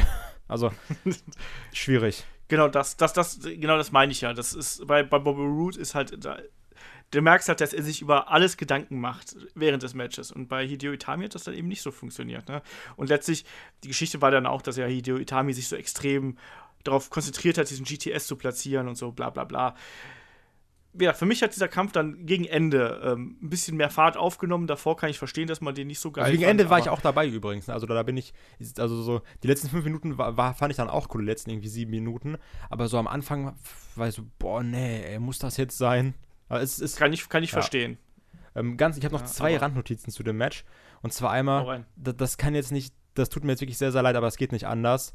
Ey, dieser Brock Lesnar-Guy ist einfach der größte Hurensohn, ne? Ich hasse den so sehr. Das ist unglaublich. Du hast das wieder gesehen, äh, wo dann Hideo zu diesem, äh, äh, zu diesem Running Dropkick gegen die Ringetreppe gelaufen ist. Da stand er ja da und er ist halt einfach nur da und sieht so, ah, okay, ich bin jetzt gerade im Kamerabild und muss irgendeine scheiß Fresse machen, so nach dem Motto, oh, guck mal, ich bin jetzt das neue Internet-Meme, ne? Das geht mir so auf den Sack, Alter. Zum Beispiel dieser, dieser Jesus, der da immer ist, ne? Ich glaube, wir, wir wissen alle, wer gemeint ist. Dieser Typ mit dem weißen Hemd und den langen Haaren. Den, kennt man eigentlich. Der ist bei jedem scheiß Pay-Per-View. Der war bei WrestleMania, der ist überall. Der sitzt immer auch genau auf der Kameraseite. Also, okay, dass die Kamera ja. immer auf den drauf guckt. Ich, auch die Zuhörer, man müsste den eigentlich kennen. Ja, aber der, der hat immer so, so ein weißes Hemd und lange Haare. Also, Ihr kennt den auf jeden Fall. Und der ist immer ja. da, aber er ist halt auch nicht anstrengend. Du siehst ihn und er ist da und er ist Fan und dann ist gut. Er ist aber nicht so, dass er sagt so, ja, hallo, hier, guckt mich alle an, ich ziehe mich immer gleich an, damit, dem, damit ich auffalle. Aber dieser Brock Lesnar-Guy, Alter, das ist so anstrengend. Ich hasse das richtig, ne? Es hat mich so genervt und ich fand es auch gut, dass er dann da irgendwo saß, wo man den so gut wie nie gesehen hat. Aber du hast direkt gemerkt, wo der einmal im Bild war, musste der wieder irgendwelche Faxen machen nach dem Motto, oh bitte, bitte, lass mich das nächste WWE-Meme sein für die nächsten drei Stunden. Hat mich, fand ich sehr, sehr schwierig. Und was ich sehr geil. Ist ja nur neidisch. Ja, auf je, definitiv. Und äh, was ich sehr cool fand, war, als dann der DGS natürlich kam, wir sind in Chicago, normal, kam ja auch der CM Punk Chant. Und dann haben halt ganz viele Leute, die dann so im Publikum saßen, sich umgedreht und so gesagt, nach dem Motto: Nein, nein, lass jetzt mal nicht CM Punk chanten, lass jetzt mal äh, Hideo, Hideo chanten. Und das fand, ich, das fand ich ganz cool. Auch so, dass es halt die Chicago Crowd schafft. Ah, da hast du auch gemerkt, okay, da sitzen jetzt doch schon ein paar smarte Typen, obwohl ich ja trotzdem Fan von dem CM Punk Chant bin. Aber ähm, das fand ich dann doch sehr cool von der Crowd irgendwie. Also Respekt da mal. Ja, also ich, ich finde ja auch, dass gerade bei so einer Show wie NXT ist halt so ein CM Punk Chant auch komplett für den Arsch. Muss ich mal so ganz klar sagen. Also CM Punk Chant ist ja so der obligatorische Ruf als Protest, ne, wenn ja, ja. irgendwas doof läuft, dann ruft man CM Punk, CM Punk. Ähm, aber bei so einem Event wie hier, CM Punk, CM Punk zu rufen, das ergibt für mich überhaupt gar Ja, keinen gut, aber Sinn. wenn halt einer ein GTS macht, ne, dann ist Ja, halt what the fuck. Wenn einer eine ne? Clothesline macht, rufe ich auch nicht JBL, JBL. Oder sonst irgendwas. Das wäre aber also geil. du nicht? Also ich eigentlich schon. Olaf der Ja, oder- Einzige. oder- JBL. Na, aber, also jetzt, Ja, aber jetzt mal ehrlich, das kannst du eigentlich nicht vergleichen, weil GTS und gerade bei dieser CM Punk-Geschichte, so das ist halt schon so, dass du sagst, okay, das ist jetzt, obwohl ja, obwohl es ja eigentlich der Move von äh, Hideo ist, ist es ja trotzdem immer so viele Leute, okay, das ist halt der CM Punk-Move, ne? Und dann klar, wenn Ja, du ich rufe auch nicht Bret Hart, Bret Hart, wenn jemand einen Sharpshooter zeigt oder sonst irgendwas. Ja, also ich finde dieses CM Punk-Chance gehen mir da so ein bisschen auf den Sack. sag ich Ja, klar, ehrlich. natürlich So. kannst du halt verstehen, aber trotzdem, es ist halt, du zeigst in Chicago und GTS, klar kommt da irgendwas erstmal CM Punk-Chance, das ist halt normal. Ja, Aber deswegen fand ich es dann trotzdem halt sehr, sehr cool, dass auch Leute aus der Crowd gesagt haben, nee, lass mal nicht machen. Und das, ja. das Ich bin mal gespannt, wie das jetzt bei Backlash wird, wie äh, oft da CM Punk, CM Punk-Chance Der- kommt. Vor der allem, wenn debütiert Jinder ja, Mahal ne? den Champion-Titel gewinnt. gewinnt. Also der, der kommt ja zurück, ist ja Chicago. Ist ja CM Punk Ja, ja. zurück. Hm. Und gewinnt das, äh, den, den Frauentitel. Headlock, ihr habt, ihr, zu, habt ihr es zuerst gehört. Genau, die Insider-Scoops nur bei Headlock. Aus erster Hand. So, aber dann zu ähm, besseren Dingen auf jeden Fall, nämlich dann zum Main Event, ähm, dem NXT Tag Team Championship Match zwischen den Authors of Pain und DIY. So, 20 Minuten Ladder Action und äh, da möchte ich gerade mal ganz kurz den Volker hier ins äh, Rennen nochmal schmeißen. Der hat nämlich gefragt, ähm, was haltet ihr von den Authors of Pain? Und er schreibt selber, ich bin kein Fan, da die beiden mir weder im Ring noch beim Selling etwas geben. Und tatsächlich ist es ja so, dass die Authors gerade im Internet halt eben ja relativ umstritten sind, um es mal äh, nett auszudrücken. Also grundsätzlich, wie, wie seht ihr in vielleicht ein paar wenigen Sätzen die Authors of Pain? Fange ich mal mit Daniel an. Ich fand sie eigentlich bis vor diesem Ladder- Ladder-Match relativ langweilig. Sie haben während des Ladder-Matches eigentlich nur ein bisschen Kredit wieder zurückgewonnen. Äh, am Ende muss ich dann aber auch wieder dem, dem Volker recht geben, was das Selling angeht. Das fand ich dann jetzt auch wieder nicht so geil. Ansonsten sagen wir mal äh, primär langweilig mit ein paar guten Momenten. Mir geben die äh. Authors of Pain auch nicht so wirklich was, weil das sind dann diese typischen, okay, wir sind Powerhouses, wir sind krass und zerstören alles. Und auch dieses, diese ganze Aufmachung, ich finde es halt cool, dass sie ein Gimmick haben, aber diese Aufmachung gibt mir jetzt auch nicht wirklich was. Und auch dieses, die Sache mit Paul Ellering. Aber was ich ergoogelt habe, was ich äh, gewusst habe, weil ich schlau bin, ähm, wisst ihr, wie alt die Authors of Pain sind? Äh, 19 und 21, glaube ich. Ja. Habe ich jetzt mal so geschätzt, weil die wahrscheinlich wieder älter aussehen, als sie eigentlich sind. Ja, 22 und 24. Na, und äh, das finde ich aber sehr, sehr krass, weil ich, also, ich glaube, die haben noch einiges vor sich, jetzt abgesehen davon, ob wir jetzt mögen oder nicht, aber dass sie jetzt in dem Alter da auch so ähm, sehr dominant sind und auch zeigen, so hier, wir, wir können was. Ähm, also Respekt dafür erstmal. Aber sie geben jetzt auch nicht wirklich sehr, sehr viel, das sehe ich ungefähr so wie der Volker.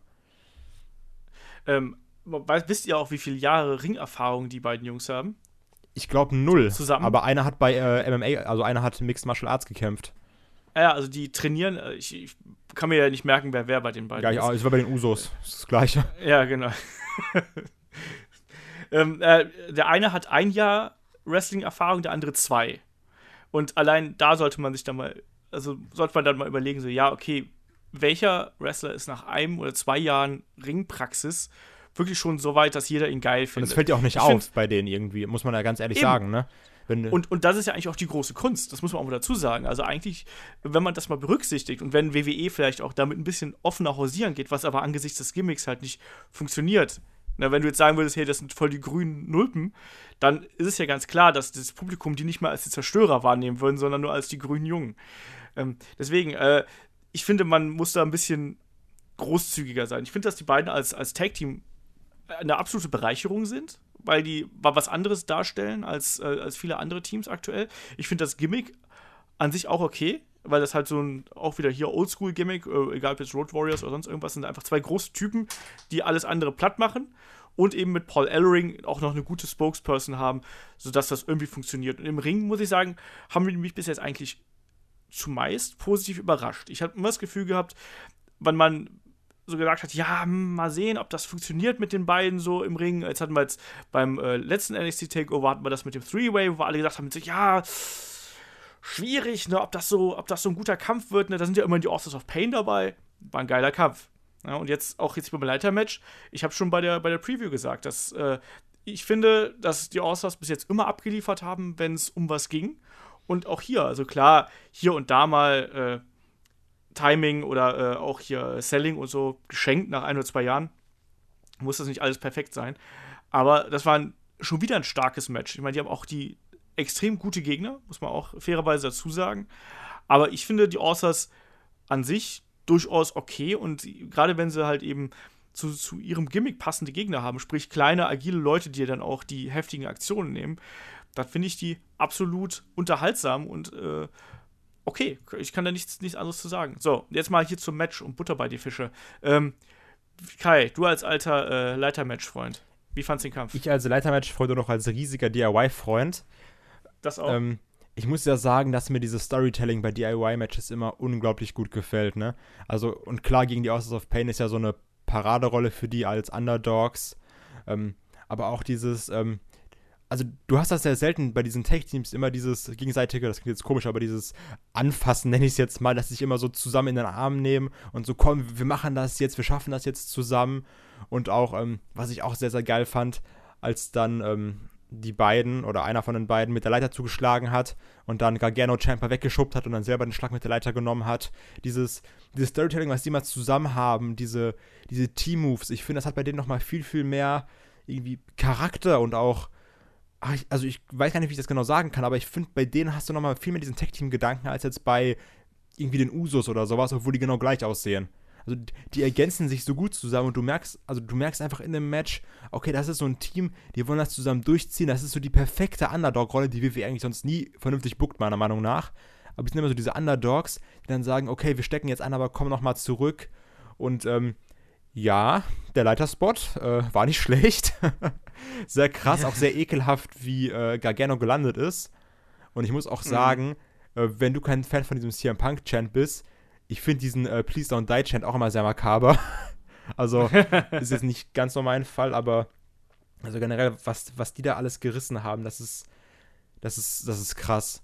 Natürlich, klar, ich äh, hätte natürlich lieber einen anderen Sieger gehabt, aber was danach passiert ist, können wir gleich nochmal drauf eingehen. Es hat mir so. sehr, sehr gut gefallen, das Match, aber es war halt trotzdem, es hat trotzdem für mich nicht dieses UK-Match getoppt, obwohl es mir sehr, sehr gut gefallen hat.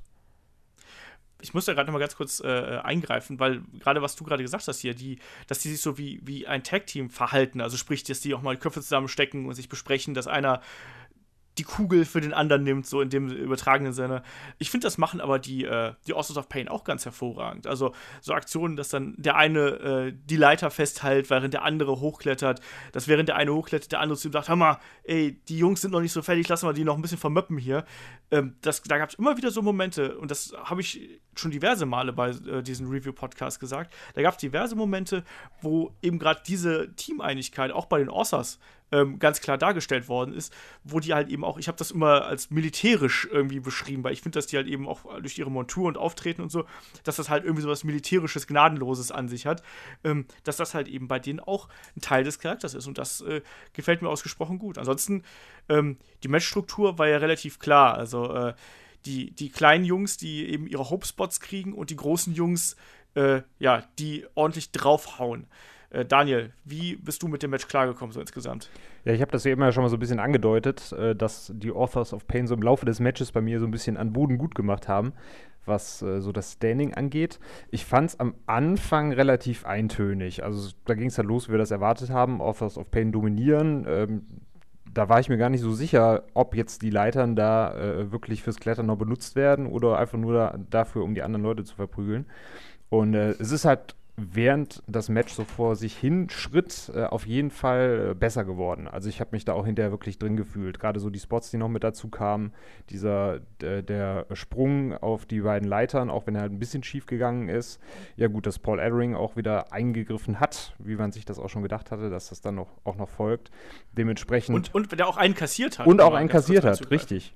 Und da äh, fand ich das auch ganz cool. Du hast ja eben ähm, angedeutet, dass eben die Authors of Pain auch miteinander kommunizieren, aber ich fand das dann auch wieder sehr schön zu sehen, gerade als Paul Ellering dann draußen war, äh, dass die auch diese, diese Abhängigkeit sehr, sehr cool gespielt haben. Ne? So Paul Ellering ist der, der die Strippen zieht, der, der Puppet Master, der ihnen sagt, was sie zu tun haben. Und auf einmal sitzt er draußen und sie wussten im ersten Moment nicht mehr genau, was sie jetzt machen sollten. Und das fand ich eigentlich auch mhm.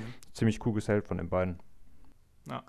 Also da gab es einige äh, äh, sehr, sehr schöne Aktionen, auch harte Aktionen. Wie gesagt, die Geschichte wurde gut und durchgängig erzählt. Ich möchte da so ein paar, paar Geschichten nochmal irgendwie aufgreifen. Also zum einen, was mich gestört hat, das waren so zwei, zwei Punkte. Zum einen, als das erste Mal ähm, Gargano und Champa raus sollten und irgendwie die äh, Leiter holen wollten, wo du genau gesehen hast, dass Tommaso Ciampa irgendwie erstmal sich die Leiter angeguckt hat, so nach dem Motto, welche ist wie markiert, welche darf ich jetzt nehmen? Ja, das, irgendwie. Ist, das, hat, auch, das hat mich auch ein bisschen gestört. Ich so, okay, äh, ja, suche jetzt erstmal kurz die richtige raus, ganz kurz. Ja, oder, auch, oder auch Gargano, der irgendwie unter den Ring guckt, die Leiter sucht und da liegen zwei Leitern direkt, direkt daneben so, aber es waren anscheinend nicht die richtigen. Und wir haben dann ja auch im späteren Verlauf dann eben gesehen, woran das lag. Ähm, ja, äh, die eine Leiter, die dann da ja bei diesem ähm, Yoranagi oder was auch immer das da für eine Aktion da gewesen ist, ähm, die dann zu Bruch gegangen ist, die war natürlich aus Holz. Und das hat mich, das ist der zweite Punkt, der mich ein bisschen gestört hat. Ich finde, wenn man den Kamerawinkel da anders gewählt hätte, dann hätte man nicht so offen gesehen, dass das, dass das eine Holzleiter war, ja, das, die zerbrechen das, sollte. Das stimmt, das siehst du aber halt immer nur bei, also ich finde, bis jetzt hat das WWE eigentlich immer relativ gut versteckt. Es gibt ja auch diesen einen, ähm, ich glaube, diesen Spot, ich glaube, da springt Shelton Benjamin auf Edge oder sowas, in der Money in the Bank Match ist das, glaube ich. Da hast du auch mal so angedeutet, also wir alle wissen ja, dass das dann Holzleitern sind, ne? Aber ja, da hast klar. du mal so angedeutet gesehen, dass es eine Holzleiter ist. Aber jetzt war wirklich so, okay, wir halten einfach komplett drauf und du siehst also die ganzen Holzsplitter ja. liegen. Das war dann wirklich von der, von der Kameraführung her ein bisschen blöd. Und auch. Ja, das hat so ein bisschen kaputt gemacht, ja. Genau, dieser, aber trotzdem dieser Urinagi oder Suplex-Ansatz, wie auch immer man das dann, German Suplex-Ansatz. Ich fand es aber auch krass, dass dann auch, äh, also ich finde es schön, dass dann auch die Underdogs oder halt die, die kleineren dann auch mal so, ähm, gerade durch Champa, diese, diese Power-Moves zeigen. Das hat mir auch irgendwie, also das Gefühl mir immer sehr, sehr gut bei DIY generell, dass du halt, äh, Gargano hatte so als Highflyer und Champo, der hat dann, ach, Champo, Champa hat dann trotzdem immer diese, diese Power-Moves gezeigt. Das, das Gefühl mir auch immer sehr gut. Hat sich immer sehr schön ergänzt, fand ich. Mhm. Ja, und auch generell, ich muss ja auch mal, wenn du schon hier äh, Jumper hervorrufst, äh, hervorhebst, muss ich da auch noch mal äh, Gargano noch mal hervorheben wie, wie gut er immer verkauft. Also sein, sein Nahtod im Ring verkauft. Ja. ähm, ähm, und dieser glasige Blick und auch dann dieser, dieser eine Shot da mit der Leiter, den er da genommen hat, wo du gesagt hast, Alter, der, der schlägt ihm doch gleich den Schädel vom Hals irgendwie mit der Leiter. Also so einen üblen Schlag habe ich selten gesehen, muss ich dazu sagen. Und äh, ich habe nichts gelesen, ob es irgendwelche Verletzungen gab, aber ähm, das war schon aller Ehren wert ne? und sehr, sehr hart geführt. Und Gargano ist einfach das ultimative äh, Babyface, finde ich. Das ist so ein Typ, egal wie, ja, keine Ahnung, wie einen, wie eine Sami Zayn so Zayn, genau. Ja, ja und äh, das macht einfach unglaublich viel Spaß. Und am Ende hat es dann eben, um hier den, den Bogen mal zum Matchende zu, äh, zu schlagen, hat es ja doch nicht ganz gereicht für die beiden. Auch da ein cooles Finish, wie ich fand. Also, dass äh, Gargano und Champa erstmal oben sich an diesen ja, an diesen Haken von den Gürteln hängen. Auch da finde ich wiederum sehr clever, wie WWE das gemacht hat. Weißt du, im Vergleich zu anderen Ligen, die einfach nur so ein, so ein Seil haben oder sonst irgendwas, ein Karabiner, wo dann der, ähm, der Gürtel reingehängt wird, diese, diese Aufhängung. Das ist doch schon voll lange. Da kannst du halt. Ja, ich weiß, aber ich glaube, ich, ich habe das noch nie gelobt. Ach so, ja, okay. So. Na dann. Ich, ich wollte es nur mal loben und hervorheben. Nee, aber da kannst du halt auch so Sachen dran machen. Und äh, auch da, ich habe auch das Gefühl, seitdem dieses Ding da ist, haben die Leute nicht mehr ganz so viel Probleme, die Gürtel abzuhängen. Ähm, naja, aber auf jeden Fall, wie gesagt, die beiden hingen dann da oben und dann gab es halt ja eben diese äh, doppelte äh, Powerbomb. Ja, schönes Ding. Also, das hat für mich gerade vom Finish her absolut Sinn gemacht und äh, leider, leider haben dann ja DIY äh, verloren und die Authors of Pain, wie erwartet, also zumindest für mich, ihre Titel verteidigt aber und macht auch. Einmal ganz kurz, ja, ich, aber ich muss auch noch einmal ganz kurz Korinthen kacken. Und zwar ist nämlich die Sache, ähm, was ja vorher noch gelobt wurde, dieses einer hält die Leiter fest und der andere geht einfach so in minus 20 km/h die Leiter hoch, was ich da schon komisch fand. Ja. Das war so, okay, ja, mach's, aber dann mach's doch konsequent, weißt du? Weil die geht dreimal mit der Leiter festgehalten, einer geht die minus 300 km/h hoch, ist, ist so in vier ja. Jahren da, aber dann, wenn dann äh, da am Ende vom Match sind so beide innerhalb von drei Sekunden oben. Das war das Adrenalin, Mann. Ja, definitiv. Also, das war ja auch das so. War, das, das, fand ich halt immer blöd. So, okay. Das Gold war in Aussicht und so, da rennst du halt mal schneller. Ja, dann, dann musst du irgendwie nicht jeden Schritt einzeln machen und nach jedem Schritt drei Minuten Pause. Also, Ja. da- das fand ich so nur so. eine Leiter ist aber auch steil. Also, Ja, da, ja. Ja. Karriereleiter. ja, genau. Na, also, also wie gesagt, das ist ja jetzt auch meckern auf hohem Niveau, aber das war auch so, okay, dann macht's Ja. halt konsequent irgendwie. Ja. Aber das war ja nicht, Also nur, mir ist es nicht gerade- nur beim Besteigen der Leiter, sondern auch äh, vorher. Also die lagen ja beide, beide komplett fertig am Boden und als sie dann merkten, okay, die sind beide oben am Gürtel, sprangen sie ja auf wie junge, junge Hunde. Aber das ist Ja, sind sie ja auch, ne? Das Alter, ne? 22, 24, Ja. da kann man sich auch mal. Zack. Kann man auch aufspringen. Richtig. Ja, also generell mir ist halt aufgefallen, dass gerade in der Anfangsphase die Authors of Pain, wenn sie dann hochgeklettert sind, extrem langsam hochgeklettert sind und dann hinterher lang, äh, schneller wieder. Ja, Leitermatches und so. Ich glaube, auf dieses, dieses Thema ist, glaube ich, in jedem Leitermatch äh, kann man das irgendwie anbringen. Perfektes. Beispiel Dolph Ziggler. Der irgendwie auf jeder Stufe abrutscht, aber dann, wenn es um alles geht, ist er innerhalb von minus drei Sekunden oben. Ja, nimmt, nimmt er drei Stufen auf einmal. ja nimm die Leiter auf einmal. Schritt einfach hoch an den Gürtel. Ja. Ja, aber das eigentliche, äh, der eigentliche Schocker, den gab es ja dann nach dem Kampf. Und da hat doch der Kai garantiert ein bisschen geweint. Ich muss ganz ehrlich sagen, dass ich das ja schon äh, letztes Mal erwartet habe, ne? Also ich, ich dachte schon nach Orlando, weil die, die laufen ja auch immer so ganz schlimm. So nach dem Motto, okay, ich nehme dich jetzt in den Arm und laufen wir zusammen. So aller äh, Sami Zayn und Kevin Owens. Und ich dachte schon bei Orlando, äh, okay, jetzt kommt's. Jetzt, jetzt kommt irgendwie, jetzt rastet einer von beiden aus und gibt dem anderen. Und klar, dann wird es halt Champa sein. Ja, ist jetzt passiert. Man, das, das war auch sehr, sehr schön gemacht, weil die standen dann da, hatten so diesen quasi Final Shot. Das Logo war auch schon eingeblendet. Und, und du denkst, Genau, das fand ich übrigens auch sehr clever. du denkst dir, okay, jetzt ist Ende. So, so vom Prinzip her, ich, ich wette, da gab es doch bestimmt noch zwei, drei Leute, die gesagt haben, okay, ich mache jetzt aus. Ich hätte fast ausgemacht, ja. Ja. ich hatte Ja, Knopf, siehst schon du? auf der, Knopf schon auf dem Controller. der, der, der, der Witz war, ich habe, ich hab, als der Kampf vorbei war, ich habe ja gedacht, so, ja komm, scheiß drauf, guckst mal nach, was im Internet steht. Und dann so, Turn von Jumper, so, nein, fuck, du Idiot, guck doch den scheiß Event erstmal zu Ende, bevor du ins Internet gehst. Und ähm, Ja, Entschuldigung.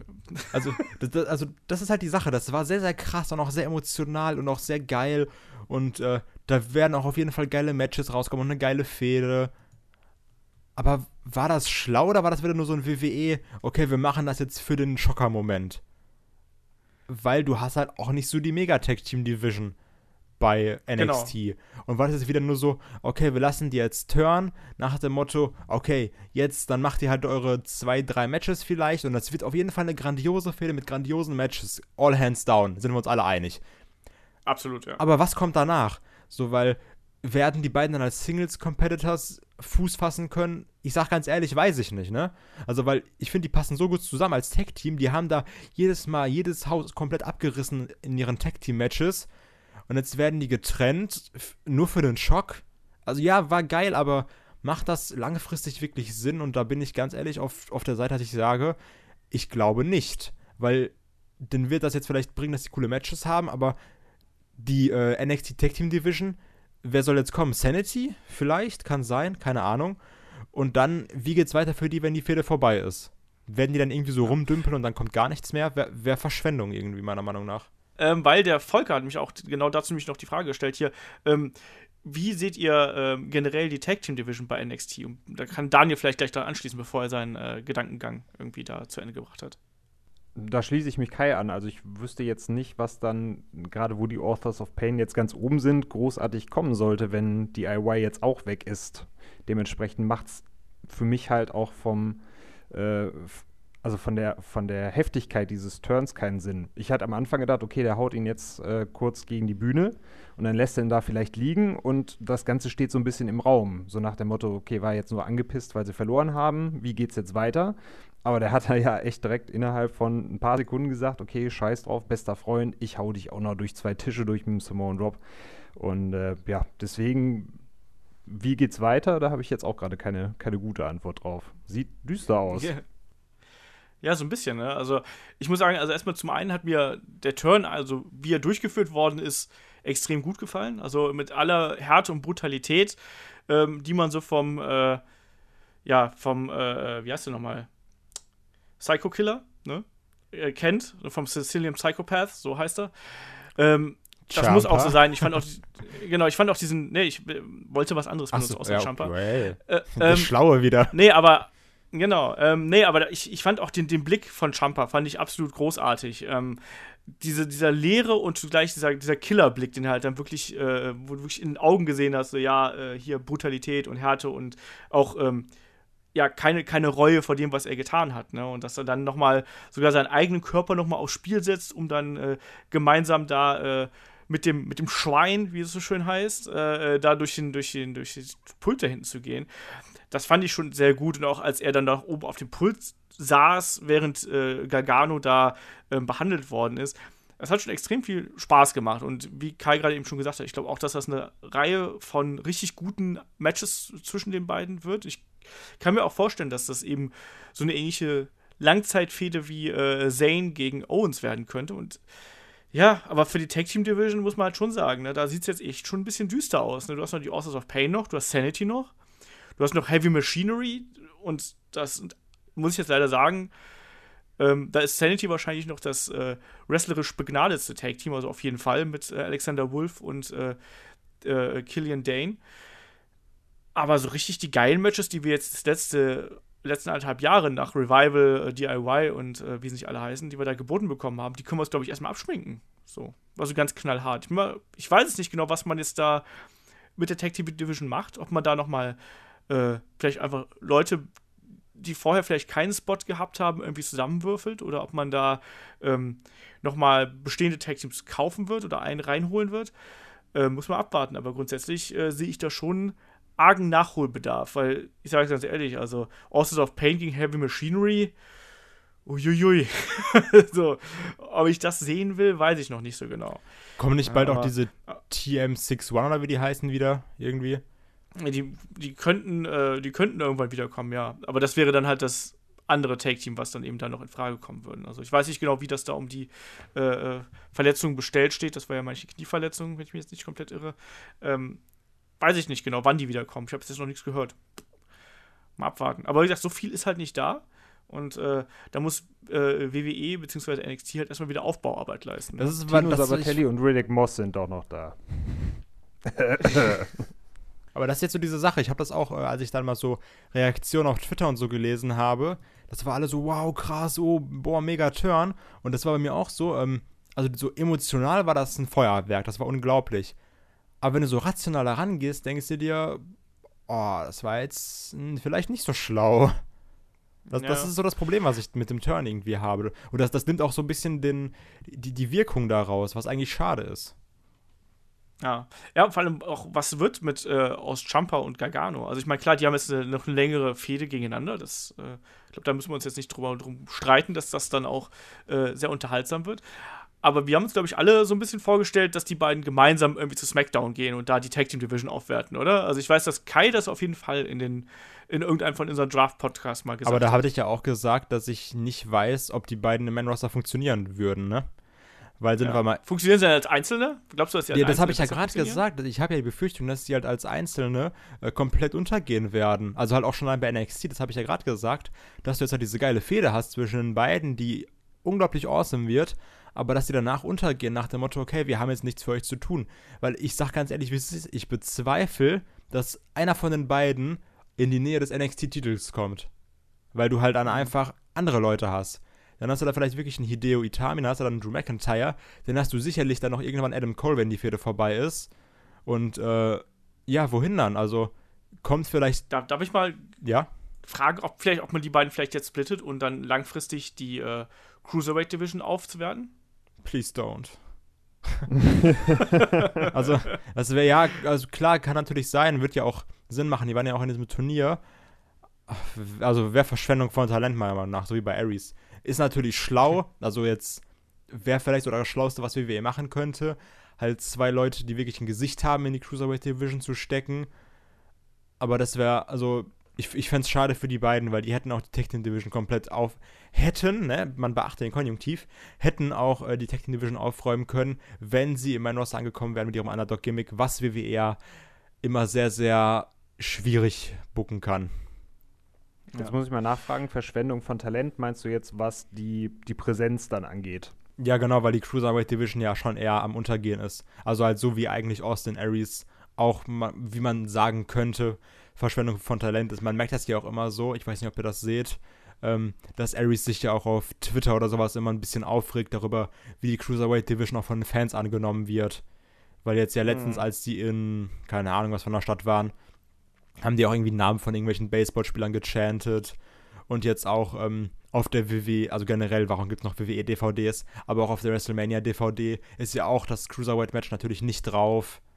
Ähm, in Kanada oder sowas, keine Ahnung. Also es, ich glaube, der ist ja auch nicht so ganz zufrieden, wie es jetzt vielleicht von der WWE-Seite mit, mit den Cruiserweights umgegangen wird, aber auch wie die Fancy Cruiserweights sehen. Und ich glaube auch, dass jetzt ein Gargano und ein Champa daran nicht viel ändern würden, außer jetzt vielleicht für einen Monat.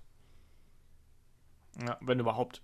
Ja, es ist so ein bisschen bitter, was halt mit den Cruiserweights abläuft. Ich befürchte halt, äh, dass genau das passieren wird, dass die beiden gegeneinander fäden.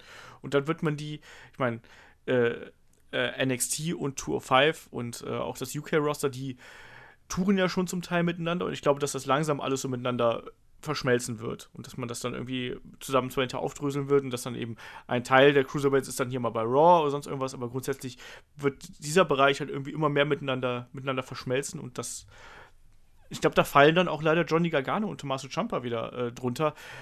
Also ich finde es ehrlich gesagt ein bisschen schade, aber das ist halt so meine, meine schlimmste Befürchtung, die es halt da eben geben könnte, dass die einfach so in diesem äh, NXT Tour 5 Live äh, UK Ch Championship äh, Sumpf so ein bisschen versacken und da einfach in der Masse untergehen. Und das wäre ein bisschen traurig. Ähm, nichtsdestotrotz, jetzt ist auf jeden Fall DIY ist Geschichte, ganz offensichtlich.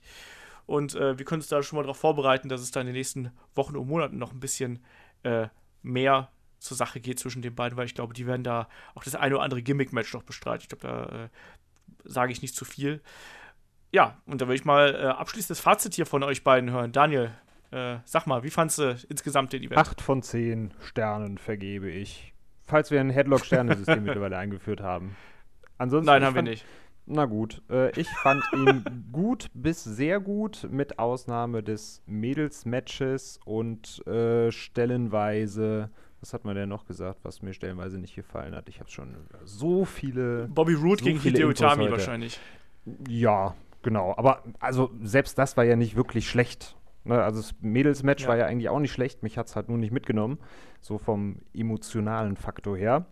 Aber insgesamt 8 von 10 bester Pay-Per-View, den ich seit langem im WWE-Universum wieder sehen durfte.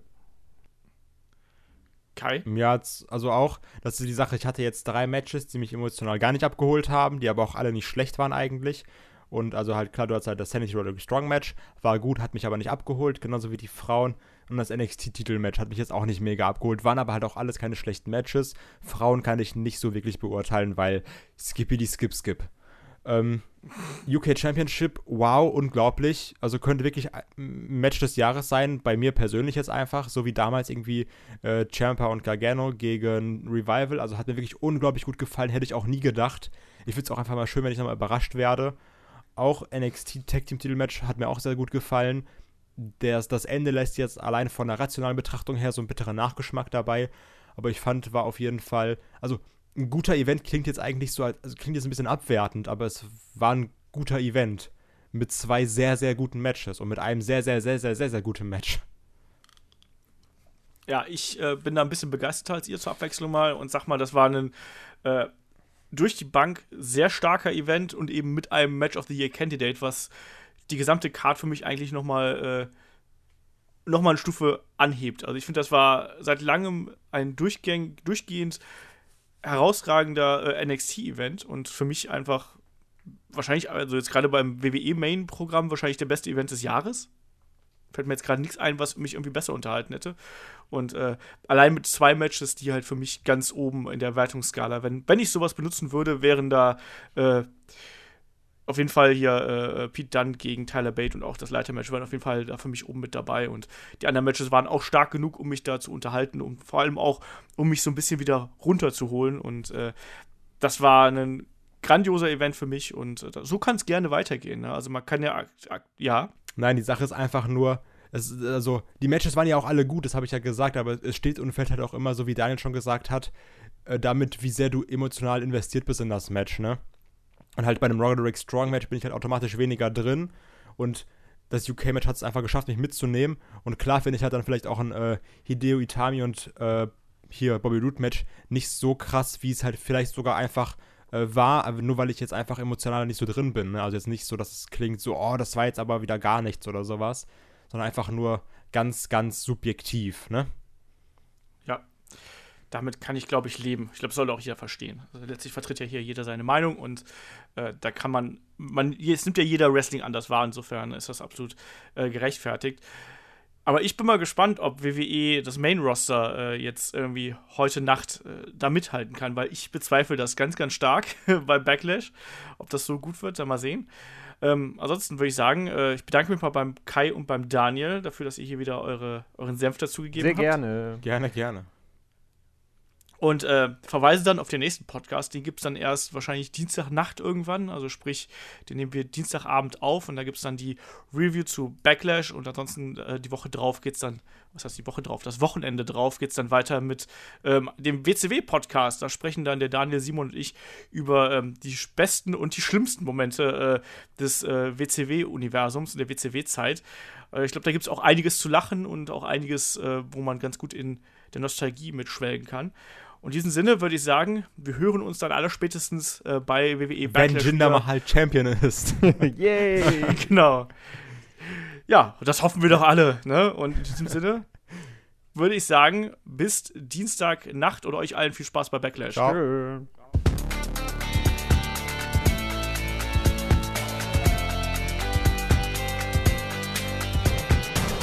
Headlock, der Pro Wrestling Podcast.